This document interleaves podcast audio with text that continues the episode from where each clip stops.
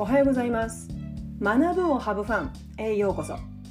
このポッドキャストでは小学校教師経験29年間の中でメンタル落ち込みから回復した体験を持つじゅんじゅんが自分軸を大切にしながら子どもたちと向き合うための方法や現在フリーランスティーチャーとして活動している日々の気づきや学びをシェアしています。今週から先生のためのパーソナルライフリデザインの夏季限定1ヶ月のサービスがスタートしています。教師という仕事は経験年数関係なく本当に常に悩みと隣り合わせの仕事なんですよね、まあ、その悩みを自分の糧にしていくためにはやっぱりこう自分を知るつまり自分は何が好きで何が嫌いなのか何が得意で何が不得意なのかといった自己分析を経て自分軸を明確に持つということが本当に大切だなと私は感じています、まあ、こういったサービスを現在行っています。え私の最新のサービスの情報は LINE 公式から配信していますので、え興味がありましたら是非お友達登録をよろしくお願いします、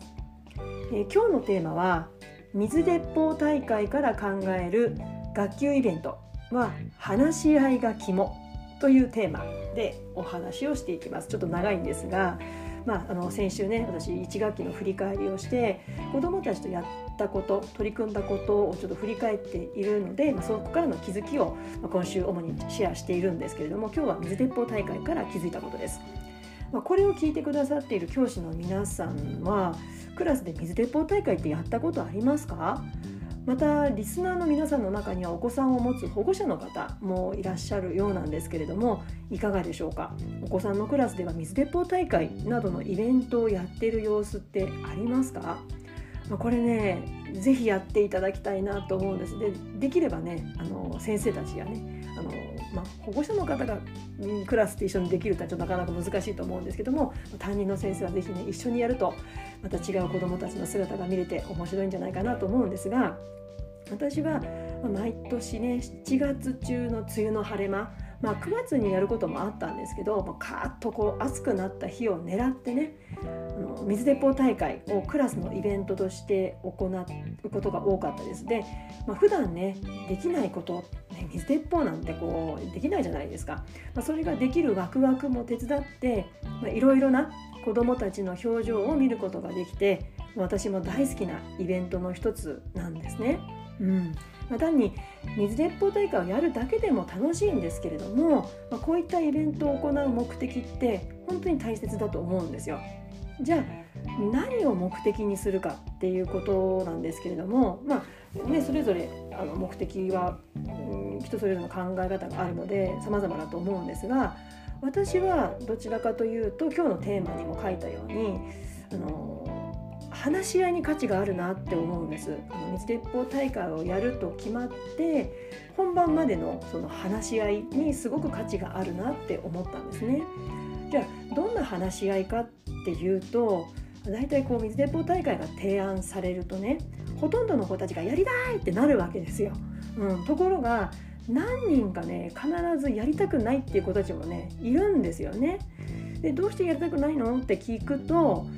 お水が顔にかかるのが嫌だからっていう答えが返ってくるんですね。まあ、学年によっては髪の毛濡らしたくないとか、うん、面倒だよとかっていう意見が返ってくることもあるんですが、まあ、こういった時にね昔の私だったら自分も子供時代に物事をね多数決で決める方法しか経験してこなかったのでよしじゃあ多数決で決めようっていうようなね展開しかやっぱしてこなかったんですね経験年数浅い頃は、うん、知らなかったし。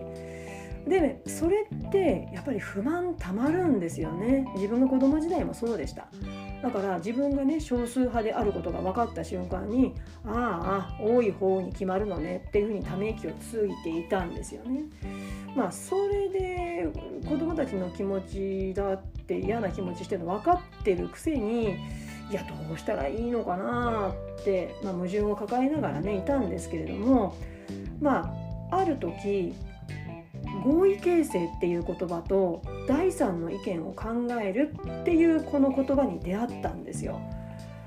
つまりね2つの意見に物事が分かれた時にね、まあ、以前だったら多数決で決めていたと。じゃなくってね全員が納得するまあ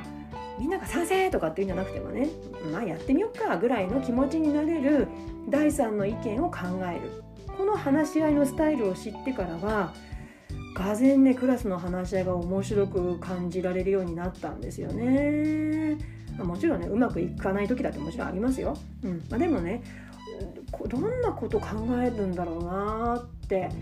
こちらが想像もしないようなことを言ってきたりするしもちろんねこうなかなか決まらなくてこう意見が這い回る、うん、ことももちろんあるんですけれども、あ、でもねこういうこと考えるんだっていうこうね想像もしないようなことにたどり着けるので面白く感じられるようになったんですね。でさっきのねこう水に水が顔にかかるのが嫌だって言ってやりたくないとこう不安に思ってる子たちの場合は、まあ、その子たちの気持ちにちょっと寄り添っていくとじゃあ水が顔にかかるのが苦手な子が安心してできるようにするにはどうしたらいいかなって投げかけると子どもたち一生懸命考えるんですよね。だからこう少数派の子たちにとっては自分の不安な気持ちを全体の場で取り上げてもらってしかも自分のためにみんながアイデアを考えてくれてるっていうその状態は多数決で物事をねはい決まりっていうふうにこうちゃんちゃんと決まってたその昔のね話し合いを思い出すと少数派の意見を持つ子たちにとってはやっぱり全然天と地ほどのこう違いがありますよね。取り上げられてもらって取り上げてもらってるっていう喜びもあるしだから顔に水がかかるのが嫌だとか髪が濡れるのが嫌だって言ってる子たちに対して他の子たちがね考え出してくれたアイデアって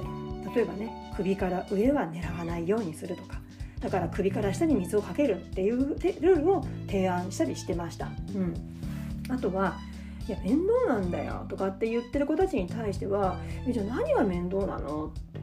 え、疲れんだよねずっと走ってるのっていうとじゃあ休憩する場所作ればいいじゃんっていうルールをね考えて、まあ、お互いにね折り合いをつけていました。うんだからまあね実際のところ水鉄砲大会が用意ドンで始まっちゃえばどうしてもねもうキャッキャキャッキャ言いながら顔や水にあ顔やあの髪の毛にね水はかかるし、面倒だって言ってた子たちに限ってやってるうちに楽しくなってねもう最後には「先生水かけて」みたいな感じになっちゃったりもう休憩してる様子はなかってあんなに時間かけて話し合ったのは一体何だったんだっていうね、まあ、そういう苦笑いすることもあるんですけど、まあ、でもねやっぱり子どもたちの気持ちに寄り添った話し合いの場を持つっていうことに私は意味があるなと思っています。今回もそれは、